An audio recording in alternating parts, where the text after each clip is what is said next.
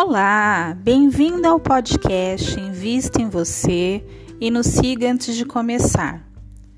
Hoje vou iniciar nossa conversa contando uma fábula da Samambaia e o Bambu, retirada da página Fãs da Psicanálise.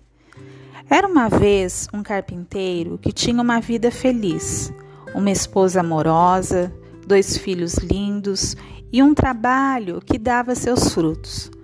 A uma certa altura, os negócios começaram a dar errado e parecia que cada vez menos pessoas precisavam de seus serviços. O carpinteiro se sentia desanimado.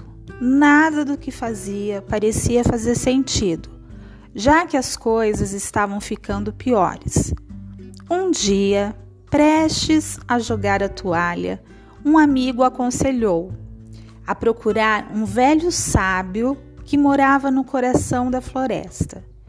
Ele andou por meia hora pela floresta quando conheceu o velho sábio.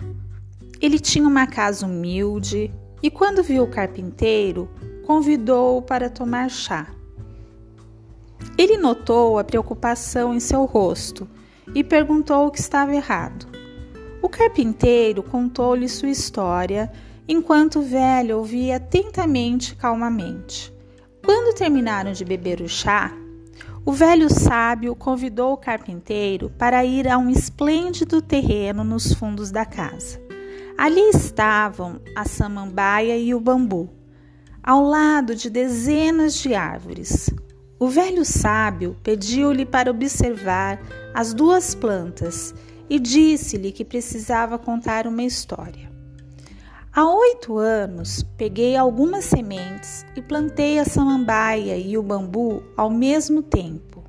Eu queria que as duas plantas crescessem no meu jardim, porque as duas são muito reconfortantes para mim. Eu coloquei todo o meu esforço para cuidar das duas como se fossem um tesouro. Pouco tempo depois, percebi que a samambaia e o bambu respondiam de uma maneira diferente aos meus cuidados. A samambaia começou a brotar e em poucos meses tornou-se uma planta majestosa que enfeitava tudo com sua presença. O bambu, por outro lado, ainda estava debaixo da terra sem mostrar sinais de vida.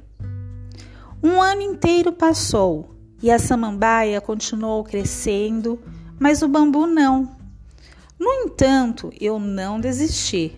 Eu continuei cuidando dele com muito cuidado.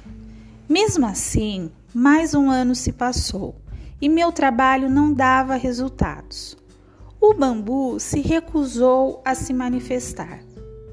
Nem desisti depois do segundo ano, ou do terceiro, ou do quarto. Quando cinco anos se passaram, finalmente vi que um galho tímido saía da terra. No dia seguinte, era muito maior. Em poucos meses, cresceu sem parar e tornou-se um bambu portentoso de mais de 10 metros. Demorou cinco anos, porque durante todo esse tempo a planta estava trabalhando para criar raízes. Ele sabia que tinha que crescer muito alto e era por isso que não podia sair até que tivesse uma base firme que permitisse subir satisfatoriamente. Assim, aprendemos a importância de termos paciência e resiliência para colher os frutos.